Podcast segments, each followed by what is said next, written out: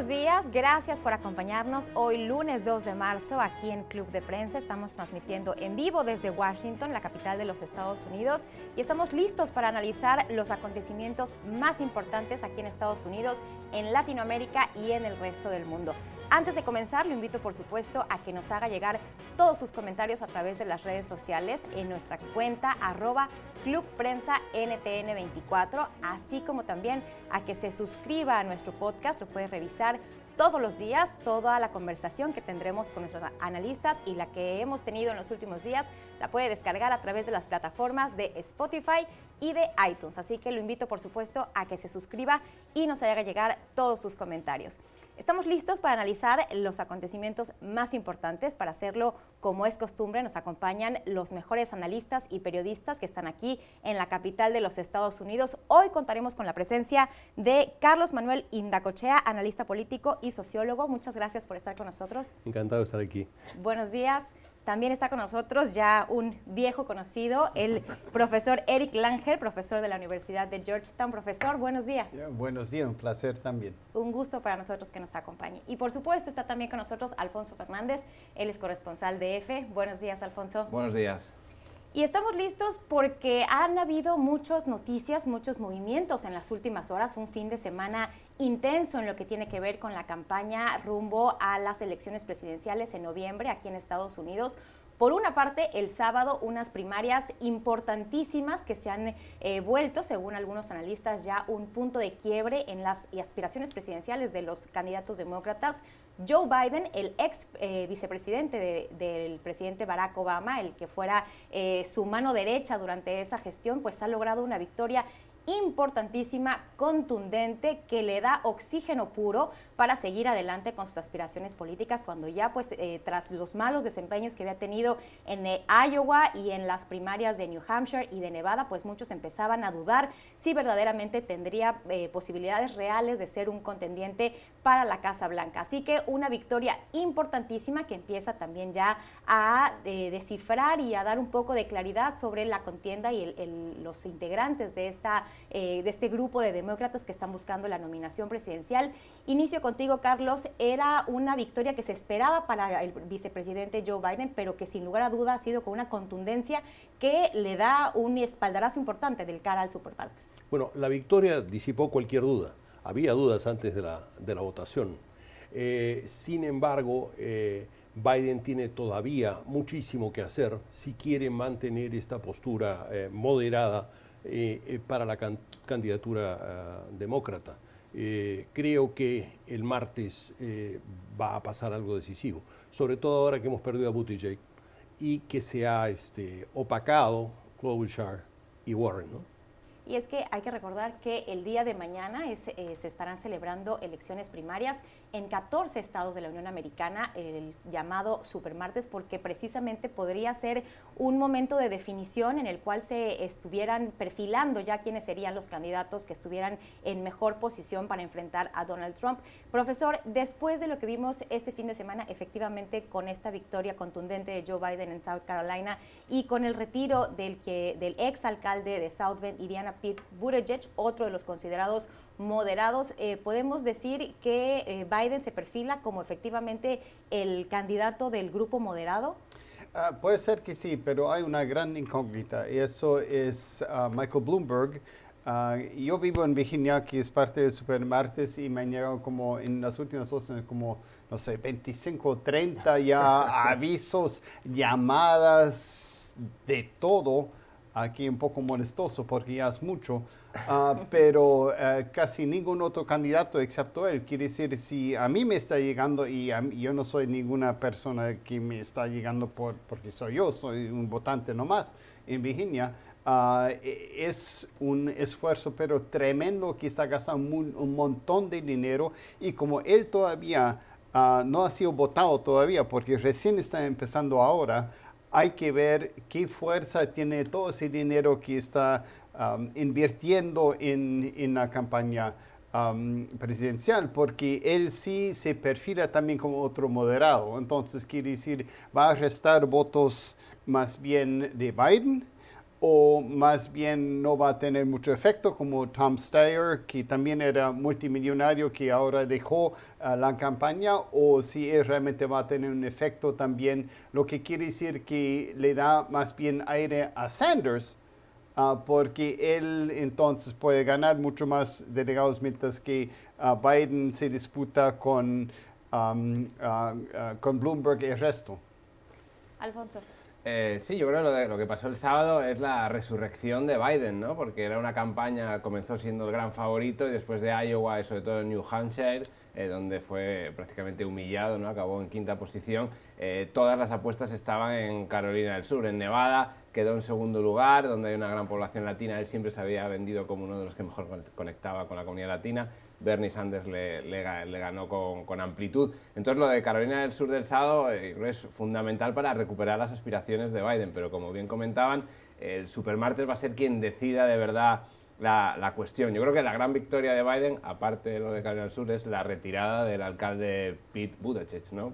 que había comenzado siendo como la, la esperanza joven dentro del ala moderado y que pues casi como una, como una aspirina, ¿no? Eh, efervescente al principio, pero que en apenas tres eh, primarias acabó desapareciendo. ¿no? Entonces yo creo que ahí veremos un poquito cómo se define la cuestión y si Biden va más allá de, de su feudo en el sur y con los votantes afroamericanos, que es como su gran, su gran base sólida, ¿no? pero debe, debe ir a más si quiere eh, disputarle la campaña a Bernie, que para mí me parece que es el gran favorito sin ninguna duda ahora mismo.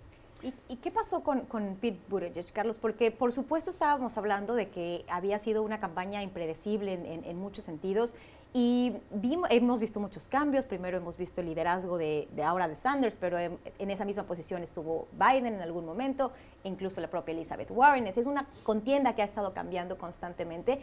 Y vimos un gran impulso por parte del exalcalde de Indiana después de los caucus de Iowa, que con todo el desastre que fueron para el Partido Demócrata, pues él salió victorioso, salió con un gran impulso. ¿Qué, qué le pasó a su campaña? Creo que no ha logrado ah, alcanzar a las minorías como él hubiera querido. Es decir, las minorías no se sienten representados en él. Este es básicamente el problema. Y creo que él ha reaccionado con mucho sentido de la responsabilidad. Él reconoce que hay posiciones semejantes a la suya, que, su propia candidatura no va a avanzar y que es mejor ahora retirarse y lo que yo espero es que endose los votos, ¿no? No sé si a Biden o a Klobuchar, pero en cualquier caso que eh, declare su apoyo, defina su apoyo y permita que una candidatura eh, de las llamadas centristas o moderadas eh, sea la, victoriosa, probablemente Biden. y, no este, la postura más bien socialdemócrata de Bernie Sanders o Elizabeth Warren, que también creo este, debemos esperar que retire su candidatura pronto. ¿no? Profesor. Me parece que ah, yo soy un poco más cínico. Ah, yo creo que en este caso Buttigieg no sigue porque no tiene plata. Él pensaba que con Iowa, con la, bueno, en realidad con su victoria, pero esa victoria fue opacada por todo el problema de Iowa, de, de, todo eso, nadie se dio cuenta, entonces no pudo recibir más dinero. Él pensaba con Iowa, ganando eso, acercándose, iban a dar más y más dinero y así podía seguir adelante, pero más bien todo lo contrario, es que no, eso no tuvo suerte en eso, entonces por fin dijo, bueno, para el supermercado ni tengo ya dinero para realmente competir, ¿para qué voy a seguir aquí en el juego si, si no, no tiene razón? Y creo que también tiene mucho que ver con eso. Pero al menos lo que sí hay que reconocerle, yo este, coincido con lo que dice Carlos, si bien efectivamente yo creo que al revisar las matemáticas, eh, los números efectivamente no le daban, sabía, era, era bien conocido, claro, que, que, no tenía el apoyo de las minorías que son fundamentales para ganar las elecciones en este país.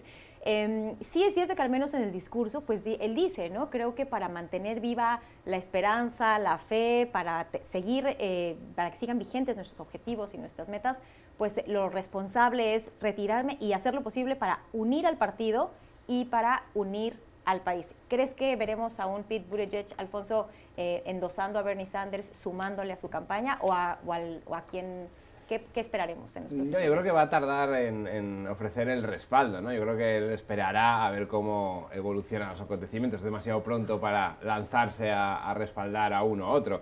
Yo creo que, eh, aparte de Biden, quien está aplaudiendo más esa decisión también es el Partido Demócrata, el comité del Partido Demócrata, que es que ves eh, sus planteamientos respecto a Bernie Sanders y es casi el, el, adversario, cuando no el enemigo. ¿no? Entonces yo creo que esta salida, digamos que en cierto modo le da un poco de aire para encabezar o para encauzar ahí el respaldo hacia Biden como la figura que pueda aglutinar toda esta cuestión. Yo creo que otro tema importante en la retirada de Pete Buttigieg es que arroja sombras sobre el principio, sobre el, el comienzo de las primarias aquí en Estados Unidos, ¿no? O sea, la victoria de Iowa en Nuevo Hampshire se está demostrando que no tienen una relevancia en los Estados Unidos del siglo XXI. Esto eh, a finales de 1970 o 1980 igual todavía podía tener un cierto peso, pero la realidad es que los Estados Unidos de ahora, especialmente las primeras demócratas, eh, si no cuentan con el apoyo de los afroamericanos y de los latinos, es totalmente irrelevante. ¿no? Entonces son eh, primarias o caucus que sí que tienen un peso simbólico importante y a nivel de política a pie de calle, digamos, pero que en la realidad del país, eh, para mí, no son más que una nota al pie de página casi folclórica. ¿no? Salvo eh, que a Bernie Sanders sí le han servido. Pero en cualquier caso, este, quería simplemente retomar el hilo de algo que había dicho Eric, y es eh, nuevamente Bloomberg. Bloomberg nos ofrece ahora una oportunidad extraordinaria a los analistas. Es un experimento perfecto. ¿Qué cosa puede hacer la publicidad sola? Sí, porque no ha hecho nada más, no ha hecho nada más. Y en los eh, debates le ha ido bastante terrible, mal, le ha ido sí, sí, terrible. exacto, sí, sí. Y acaso no haga mucho, pero en todo caso tenemos que observar eso con mucho detenimiento. ¿no? Ajá. Y él, hay que re- recordar, no estuvo presente en, en las eh, boletas electorales en las elecciones eh, primarias de Carolina Hasta del Sur, ahora, sí. pero esta será la primera vez que estará apareciendo. Hay, a- habrá presión para que, para que si no tiene un buen desempeño se retire, para que sume fuerzas a los candidatos que salgan mejor posicionados. Habrá presión para que más eh, candidatos se retiren. Eh, sí, desde luego. Yo creo que Bloomberg, el supermartes es el momento lo consigue o entonces no tiene ningún sentido que avance su propuesta, ¿no? Porque la, apuesta de él es que está Cal- California y Texas, que son como los grandes caladeros de votos en estas primarias y eh, su apuesta es yo gano uno de los dos y me posiciono ya con un número de delegados suficiente, en lo que es totalmente eh, irrelevante lo que haya pasado previamente. ¿no? Entonces yo creo que Bloomberg sí que se verá eh, lo que ocurre el miércoles después del supermartes, pero la,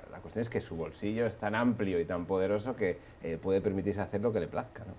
Sí, sí, sí. Bueno, lo interesante con el Supermartes es que por primera vez California tiene algo que ver con esto. California yo vivía antes en California y es, bueno, nunca, nunca contaba mi voto forma, hasta cuando... Cuando la- ya era la elección primera en California, Sí, sí, ya no, estaba la prácticamente contienda definido. presidencial, como está, estamos en otra zona ah, de tiempo, entonces hasta que ya llega California, ya, ya la cosa está decidida, entonces al final ah, casi nunca, nunca valía. Esta vez sí. Por primera vez sí, y Texas y California, y creo que lo han hecho los demócratas esta vez así, justamente para evitar lo que pasó la vez pasada, que era una, bueno, la última vez que tuvimos ah, con Obama y, y Clinton, eh, esa contienda así tan, ah, tan destructiva para el partido, ah, para ya tener un, un ganador casi al principio, para que pueda más bien acaparar fuerzas ah, para seguir adelante, para tener más posibilidad ah, contra el contrincante republicano, que obviamente en este caso va a ser Trump. Bueno, Bueno. Pensé que te ibas a quejar de, de California en la elección general, donde tu voto republicano no cuenta. ¿no? Sí, sí, ese es el problema. No, no cuenta, no puedes decir sea lo que sea, no importa, esa es la cosa.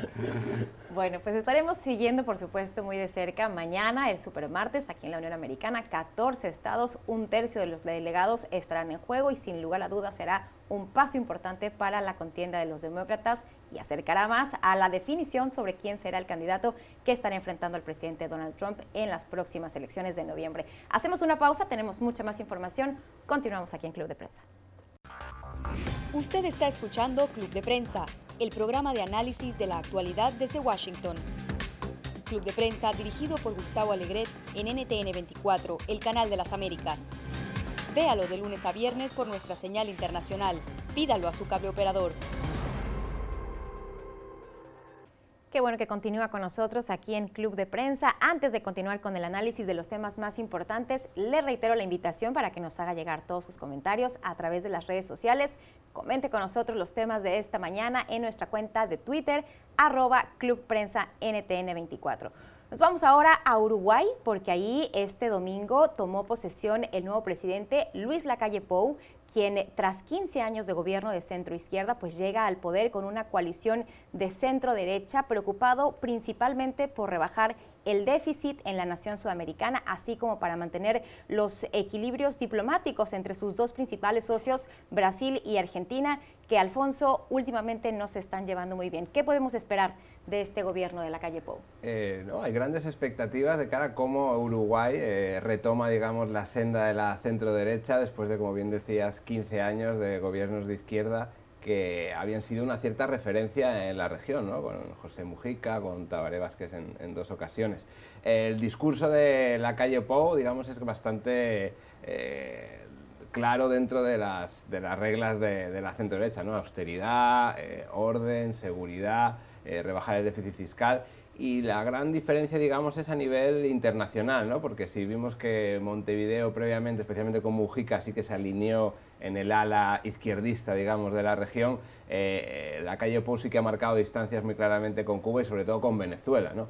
Entonces veremos a ver cómo gestiona este pequeño cambio eh, en la región y luego por otro lado el equilibrio con Brasil y Argentina, sus dos grandes socios, economías y países mucho más grandes y en los que Uruguay tendrá que jugar y, e hilar muy fino a la hora de saber lidiar tanto con un presidente de extrema derecha como Jair Bolsonaro como justamente con el regreso del peronismo en, Buenos Aires. Sí, la calle Pou no ha tenido ningún tipo de, miramientos al calificar como dictadores a los líderes de Cuba, de Venezuela. Eso lo coloca, digamos, eh, más cerca eh, de Brasil, pero sin lugar a duda es importante también mantener una buena relación con Argentina, otro de sus principales socios comerciales. Sí, Uruguay antes creo que tenía más rol de bisagra entre eh, Brasil y Argentina, ahora menos porque pertenece al Mercosur. Y el Mercosur ya le quita mucha ah, posibilidad de actuar independientemente. Entonces, sí, se tiene que acatar mucho más a, a Brasil y Argentina está mucho más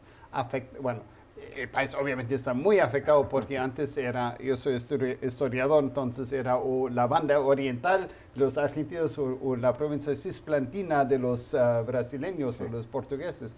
Y entonces, ah, bueno, fue, inventado como país justamente ah, para eso.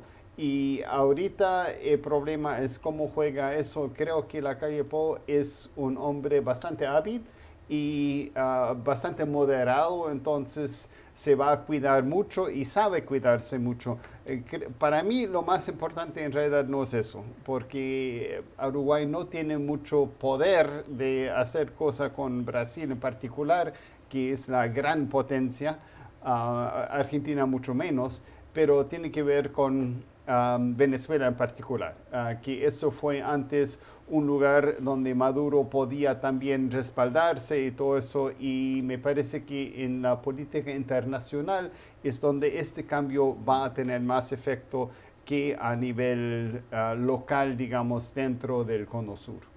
Y ha llamado la atención que también en estas eh, primeras declaraciones se ha expresado un interés eh, por parte del gobierno, del nuevo gobierno de Uruguay, por firmar un tratado de libre comercio con Estados Unidos. ¿Eso será parte del programa para mantener una economía eh, pujante, digamos, o que mejore un poco la economía en, Uruguay? Bueno, no está claro que vaya a ser beneficioso. Porque además la situación económica, a pesar de las cosas que se dice, casi 5% de déficit fiscal y qué sé yo, no es una situación mala. Uruguay tiene un rango de exportaciones eh, eh, muy saludable y mantiene, ha tenido durante el Frente Amplio sus calificaciones de inversión bastante altas. Entonces, no es mucho lo que hay que solucionar económicamente. De lo que se trata es dar un giro de políticas eh, más orientado a una ideología que a la otra. Ahora, lo, que decía Eric respecto de la relación con Argentina es una relación mucho más fácil porque se dan todas las afinidades culturales posibles y sin embargo ahora hay una cierta disonancia ideológica. Vamos a ver cómo funciona en la práctica. Yo no creo que es fácil trabajar con Jair Bolsonaro. aunque se, aunque se tenga Aunque haya coincidencias. coincidencias. ¿no? Es algo así como tratar de trabajar con Trump, o sea, es territorio minado, digamos. ¿no? Eh, en respecto de Venezuela y de Cuba, ciertamente Uruguay o cualquier otro país latinoamericano y su política son más importantes para estos dos países que viceversa. Es decir, pelearse con Cuba y con Venezuela es políticamente muy barato, ¿no? No tiene, no tiene consecuencias mayores. Claro. Bueno, pues seguiremos, por supuesto, muy de cerca este tema, el nuevo gobierno de Uruguay. Le estaremos contando aquí cómo avanza. Eh, cambiando de tema, vamos ahora a Argentina, precisamente, lo habíamos mencionado, porque también eh, hace, eh, hace unas horas el presidente Alberto Fernández anunció su intención de enviar al Congreso una iniciativa para despenalizar, para legalizar el aborto allá en la nación sudamericana. Hay que recordar que es un tema que ya se ha discutido previamente, pero que en el 2018, cuando se eh, sometió a votación, la Cámara de Diputados lo aprobó, pero el Senado finalmente lo rechazó. ¿Será esta una nueva oportunidad, eh, profesor Langer, en la que eh, avanzará este tema finalmente en el país sudamericano? Yo creo que sí, porque los peronistas dominan el Senado, entonces es mucho más fácil, antes era más difícil. Lo que me pregunto, y me parece una, una muy interesante pregunta, ¿qué pasa ahora con la relación con el Papa Francisco? Porque él ha apoyado mucho a Fernández y entonces y se ha visto como el papa peronista, ¿no? De alguna forma, pero ahora va en contra de una de, de, las reglas más importantes de la Iglesia Católica, que está completamente contra el aborto, siempre lo ha sido. Entonces, ¿cómo se va a cambiar la relación entre la Iglesia Católica y el gobierno argentino? Eso me parece muy interesante que vamos a ver en el futuro qué, qué, qué va a pasar allá. Efectivamente, aquí entra un personaje de ficción, la Iglesia Católica Argentina, que, que, no existe, que no existe como no existe la Iglesia Católica estadounidense. Se trata de la Iglesia Católica Romana en Argentina. Y esto es importante subrayarlo porque es el clero, no el conjunto de la población que tiene toda suerte de opiniones, prácticas eh, de, de muy distinto tipo y que no se alinean con la postura de los clérigos que además ni siquiera son electos, son nombrados, claro. y desde Roma.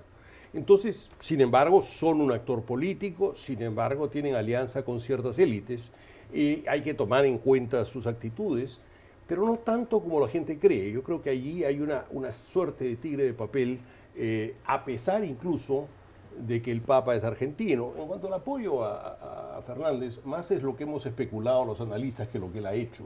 ¿no? Aunque sí, su discurso, cuando lo veo en español, es muy peronista, ¿no? Sí, sí. No, y él ha sido consistente en, en, en, este tema. Yo recuerdo desde, me parece que la víspera de que tomara posesión o pocos días después de haberlo hecho, ya había señalado que este sería uno de los temas que estaría abordando y creo que lo ha hecho en términos muy claros. Él, él ha dicho eh, que son diferentes los desafíos que tiene que enfrentar una mujer que decide ir adelante con su mm. embarazo y también aquellos, aquellas mujeres que deciden interrumpirlo. Y el Estado debe proteger a todas esas mujeres. Alfonso. Sí, y, no, y hay que recordar, hay que contextualizar esto en, en, el marco de la América Latina actual. Solo Cuba y Uruguay tienen legalizado el aborto. O sea, es una región en la que la prohibición de, del aborto es totalmente eh, mayoritaria. ¿no? Entonces yo creo que sería un paso muy importante, son Cuba y Uruguay, que son países pequeños, eh, que Argentina, un país con más de 40 millones de habitantes, de este paso al frente y digamos que empuje eh, estas reivindicaciones y estos derechos femeninos que deberían ser básicos. ¿no? Respecto a la cuestión de las políticas y cómo se enmarca en el inicio de la gestión de Fernández, yo creo que, si bien es verdad que él había comentado que era una de sus prioridades, yo creo que es importante analizarlo desde el punto de vista del capital político que Fernández va a gastar ahora en las negociaciones con el FMI, sobre todo con los acreedores privados. Yo creo que debe contentar a gran parte de su electorado de izquierdas porque lo que va a venir después, después de las negociaciones con los acreedores privados, que seguro van a ser muy complicadas y van a conllevar un cierto tipo de ajuste económico por un lado y por otro, eh, ofrecerles una victoria en primer momento a su electorado para poder luego eh, pasarles, digamos, la, la píldora envenenada de los ajustes económicos que van a venir, lo reconozca o no lo reconozca eh, Alberto Fernández. Bueno, y creo que hay una faceta también que hay que tomar en cuenta. Por lo general ah, nos confundimos cuando pensamos que Buenos Aires es Argentina y Argentina es Buenos Aires, y no es así.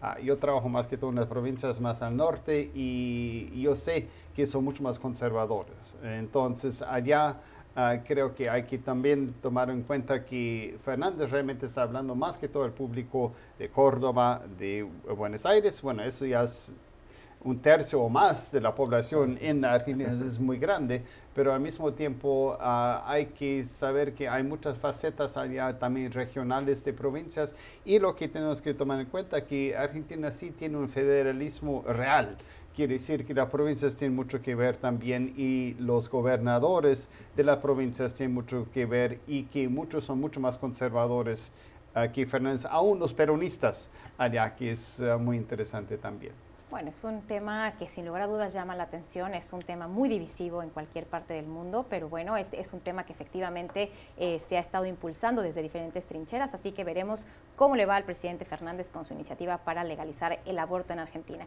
Eh, antes de concluir este bloque, eh, hablemos brevemente de lo que pasa en Bolivia. Tenemos noticias nuevamente, le estamos dando seguimiento a todos los acontecimientos políticos que se llevan a cabo en ese país. Ahora la presidenta interina, Janine Áñez, ha señalado que el gobierno de Evo Morales tenía connivencia con al menos nueve organizaciones em, criminales extranjeras, ha dado algunos nombres puntuales, entre ellos los Zetas en México, pero no ha ofrecido ninguna prueba, ninguna evidencia que respalde estos dichos. Hay que recordar que la presidenta Áñez está en campaña, está buscando ser electa como presidenta de la nación sudamericana. Eh, profesor, yo sé que ha seguido muy de cerca este tema. ¿Qué interpretación le das a estas declaraciones? Bueno, yo creo que, como dices muy bien, creo que tiene que ver más que todo con la campaña. Ah, evidentemente hay elementos criminales de muchas organizaciones en, en, Bolivia, creo que más que todos los brasileños, más bien que, que los mexicanos,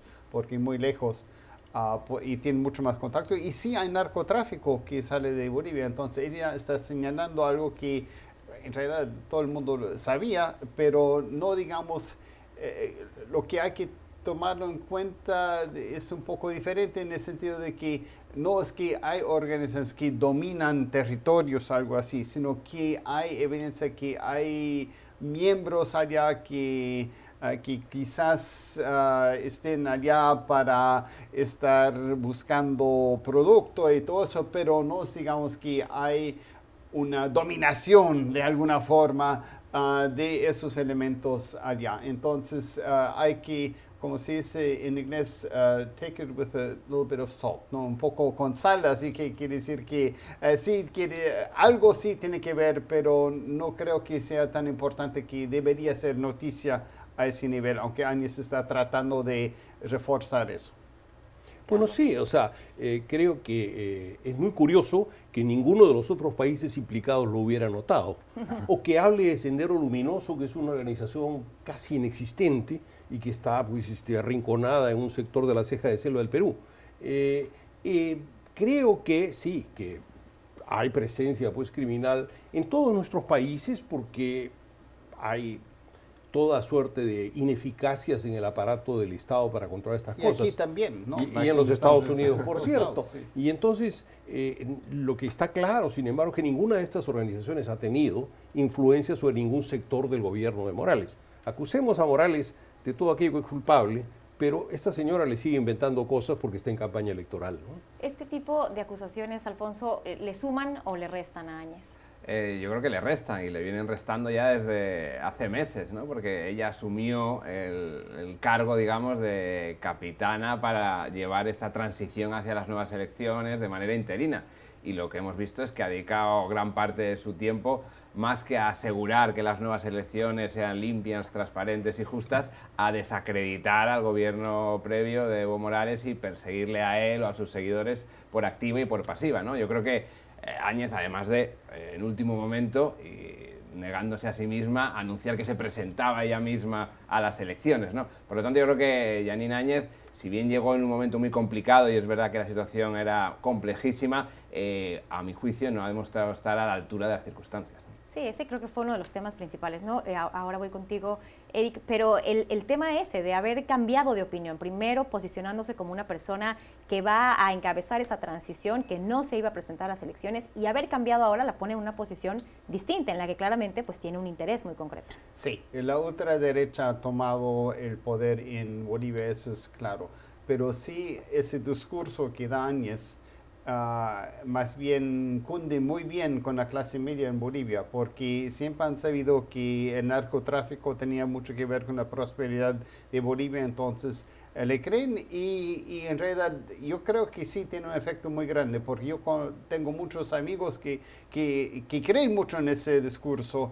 Uh, y pues eh, creo que es algo bien potente dentro de Bolivia, mucho más de lo que pensamos desde afuera. Pero desde adentro, en Santa Cruz, por ejemplo, ah, en, en, Tarija, en Sucre, en, ah, en, lugares allá, sí eh, eso más bien tiene una resonancia ah, muy, muy grande. Lo que temo es que Áñez no tiene chance de ser presidente igual, entonces está restando otra vez uh, la posibilidad de que sea otro, que no sea un masista que sea presidente. con ese discurso, siguiendo tratando de ser presidente, quiere decir que ella da por seguro a más la victoria electoral por lo menos preliminar y vamos a ver si será suficiente para después uh, que Luis Arce uh, bueno, vaya al poder o que sea otra persona. Pero Áñez en sí no creo que tenga la posibilidad, igual sería Mesa en particular y le está restando más bien fuerza a los otros uh, que son más moderados que, que ella y ahondando las visiones ¿no? en, el, en, el camino. otra vez, sí, sí, sí. Bueno, pues veremos por supuesto lo que ocurra en Bolivia, seguiremos dándole seguimiento, estamos en la víspera de las elecciones que serán eh, en unos días más, así que por supuesto aquí le estaremos informando. Hacemos una pausa, regresamos con más información aquí en Club de Prensa, no se vaya. Usted está escuchando Club de Prensa, el programa de análisis de la actualidad desde Washington. Club de Prensa dirigido por Gustavo Alegret en NTN 24, el canal de las Américas. Véalo de lunes a viernes por nuestra señal internacional. Pídalo a su cable operador.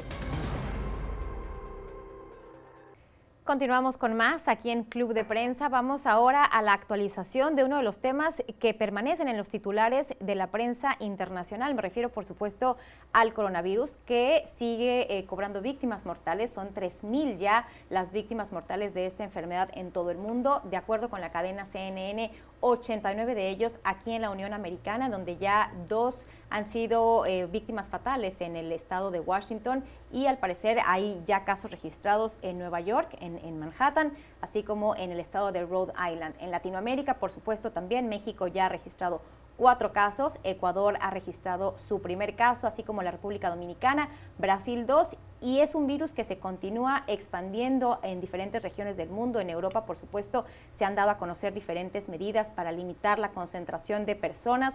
En Asia, en Medio Oriente, eh, son ya los números eh, que se siguen acumulando sobre esta enfermedad. Alfonso, ¿la respuesta internacional ha sido la adecuada hasta este momento? Eh, bueno, ha sido un poco caótica, pero como caótica han sido las informaciones que han ido apareciendo. ¿no? Yo creo que se ha empezado a actuar quizá tarde, pero sí que hay una cierta coherencia o coordinación. Eh, dejemos aparte el caso aquí del presidente Donald Trump, que siempre actúa eh, en solitario, ¿no? Pero yo creo que a nivel europeo sí que se ha tratado un poco de contener la cuestión. Lo que pasa es que es muy complicado cuando tienes unas fronteras en las que hay un libre tránsito de personas por tierra, hay una comunicación, unas relaciones eh, y unos flujos que es muy, muy difícil de, de controlar. ¿no? Yo estoy más preocupado aquí por Estados Unidos, en primer lugar por la, las, declaraciones del presidente Trump, que son carece totalmente de credibilidad alguna. En un momento dijo que era un embuste eh, de los demócratas, eh, luego dijo que no había ningún problema, luego de repente sí que reconoció que parece ser que hay alguna víctima mortal aquí. O sea, ha habido un... Que en el eh, verano se iba a tranquilizar Que con primavera iba a solucionarse la cuestión. Entonces, una serie de declaraciones que yo creo que al, ciudadano común o sea, le dejan en un estado de perplejidad y estupefacción. ¿no? Y a esto se añade, el otro día estaba leyendo una historia muy interesante, la preocupación que se genera aquí en Estados Unidos por el hecho de que hay 30 millones de personas sin seguro médico, de manera que esa gente, en el caso de que eh, sufran eh, los síntomas, no van a acudir a un, doctor para chequearlo porque carecen de, de seguro médico. Y en segundo lugar, tampoco eh, un tercio de, los trabajadores no cuentan con baja por enfermedad. De manera que si ellos están enfermos van a seguir yendo a trabajar porque no cuentan con los recursos para quedarse en casa. ¿no? Yo creo que Estados Unidos en ese sentido es un foco eh, potencial muy muy grande de lo que pueda ocurrir pese a lo que diga el presidente Donald Trump de que la situación está bajo control. Y, cuestionado también en el sentido de que seguramente usted lo recuerda, lo comentamos en esta mesa hace unos días, nombró al vicepresidente Mike Pence como el encargado, digamos, la cara más visible de los esfuerzos de la administración para encabezar este combate o esta, estos esfuerzos de contención del virus, eh, una figura evidentemente muy relevante en materia política, pero sin ningún tipo de experiencia en manejo de este tipo de emergencias emergencias sanitarias, de temas de salud pública.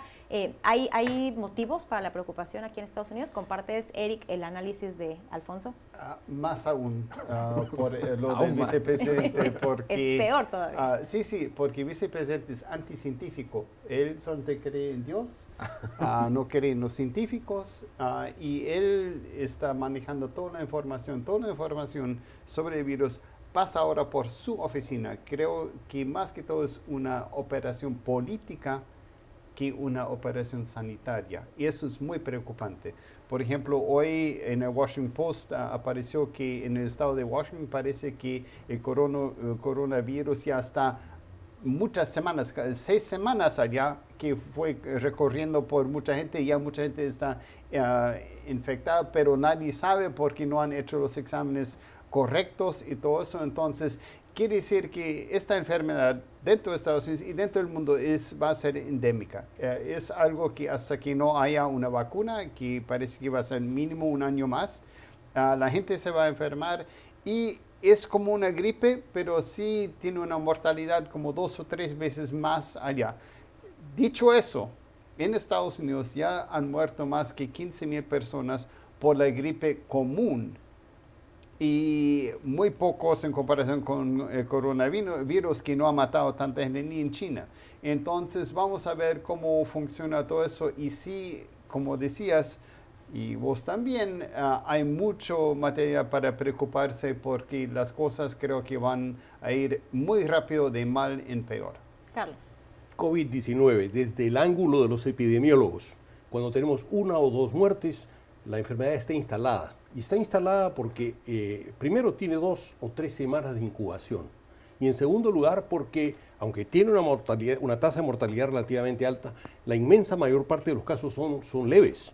Y mucha gente no va a reconocer que tiene enfermedad y la supera. Entonces, eh, este conjunto de informaciones, digamos, nos dice que tenemos enfrente una pandemia eh, instalada en los Estados Unidos y en otros países y que esto debe enfrentarse de manera más decidida y más aconsejada por la ciencia. Y también tendremos que ver las reacciones en los países eh, sudamericanos, donde también, por supuesto, está la interrogante sobre los sistemas de salud.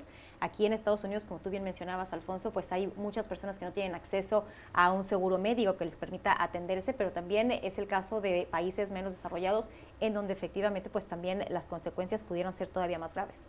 Sí, porque la gente no tiene dinero para ir al médico y entonces no puede o están en lugares tan aislados en el campo donde no hay médicos y hay postas sanitarias apenas y es un gran problema. Entonces va a morir más gente, pero hay que tomar en cuenta que no es una enfermedad tan grave como era el SARS o el MERS que ah, mataba a mucha más gente. Es como, ah, yo soy doctor, pero no médico. Ah, eh, y lo que sí creo que, que sé es que es como una gripe pero puede ser más fuerte, entonces la mortalidad es más alta.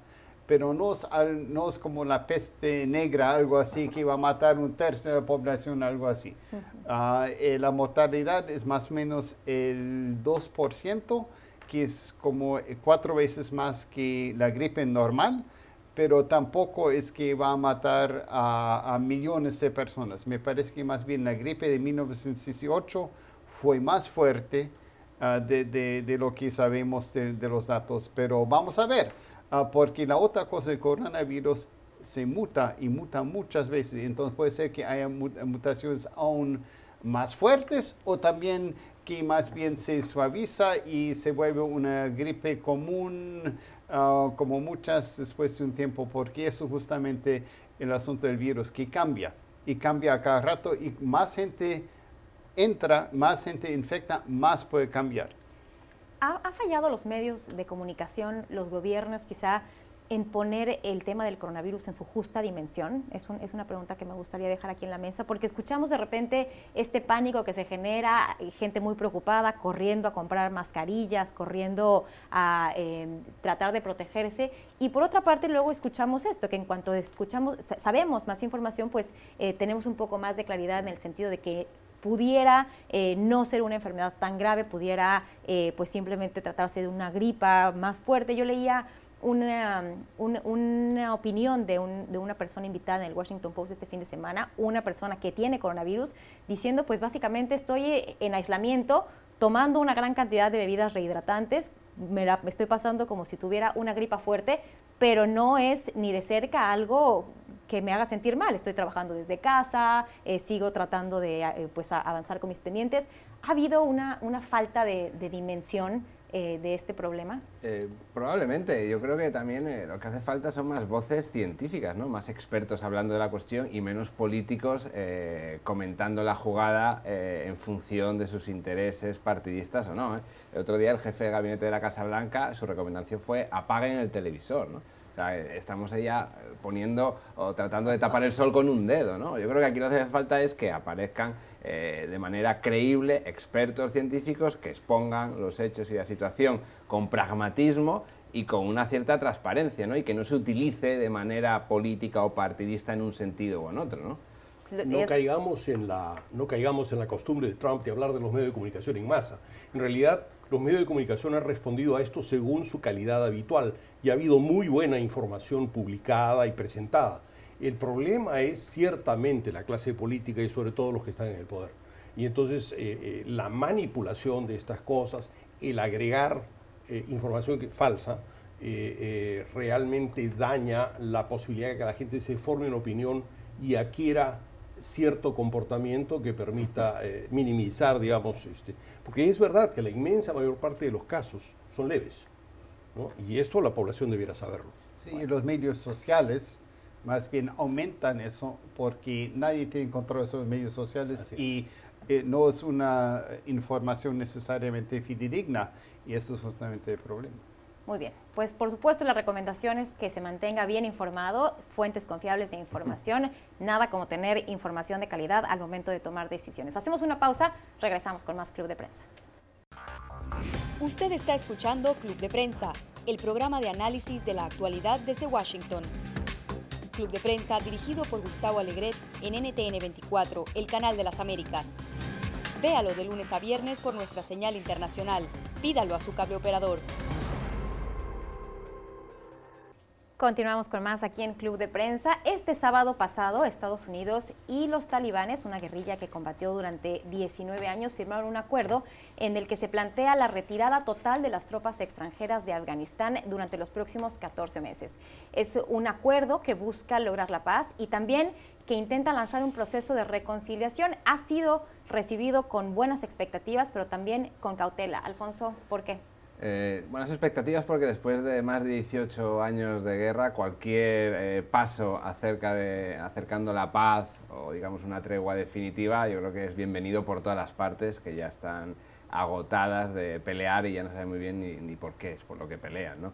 Eh, las dudas vienen del hecho de que tres son las partes que forman, eh, deberían formar parte de la solución, los talibanes, eh, Estados Unidos y el gobierno afgano, y este acuerdo solo forman parte dos, son los talibanes y Estados Unidos, de manera que el gobierno afgano no ha sido parte de, del acuerdo y ya ha señalado que uno de, los, eh, de las condiciones o de los elementos, que es la liberación de 5.000 talibanes, a ellos no les consta y no tienen ninguna intención de llevarlo a cabo, ¿no? Por lo tanto que esa sombra ya aparece por este lado, ¿no? Pero lo cierto que aquí en Washington el presidente Trump, su campaña electoral era vamos a retirar las tropas y esto, digamos, es un paso en ese sentido. Eh, como Obama también lo intentó en un primer momento, luego tuvo que dar marcha atrás, eh, yo creo que lo hablamos antes aquí eh, fuera de cámara, de que la realidad afgana es mucho más compleja de lo que los informes y los análisis desde la Casa Blanca plantean y veremos, por eso las dudas, veremos hasta qué punto esto puede convertirse en una paz duradera. ¿Es, un triunfo en materia de política exterior para el presidente Donald Trump? Yo creo que es de inmediato un acuerdo muy precario y que tiene una serie de entrampamientos en el camino semejantes a las, a las bombas que ponen los talibanes en, eh, al lado del, del, camino. Creo que es producto de la ambición política de Trump, de querer demostrar que él ha hecho algo para acabar con esa guerra. Y creo que puede eh, eh, tener efectos contrarios a eso. Efectivamente, el gobierno eh, de Afganistán no ha sido parte de las negociaciones y no ha firmado los acuerdos. Este, y es además de eso un gobierno en disputa en donde dos candidatos dicen haber ganado la elección. Entonces la situación no puede ser más precaria, no puede ser más caótica y, más difícil. Eh, los únicos que marcan su propia victoria son estos dirigentes de esta facción, como me recordaba Eric, de los talib, ¿no? es decir, los estudiantes del Corán. Este, nosotros le agregamos la S y decimos talibanes. Talibán es plural. este, creo que ellos sí tienen razones para pensar que esto es una victoria. Muy bien, pues muchísimas gracias por habernos acompañado, gracias a nuestros analistas. Ahí queda este tema para seguirlo discutiendo en una próxima emisión. Los esperamos aquí en Club de Prensa el día de mañana. Yo soy Paulina Chávez, hoy en sustitución de Gustavo Alegret. Que tenga un excelente día.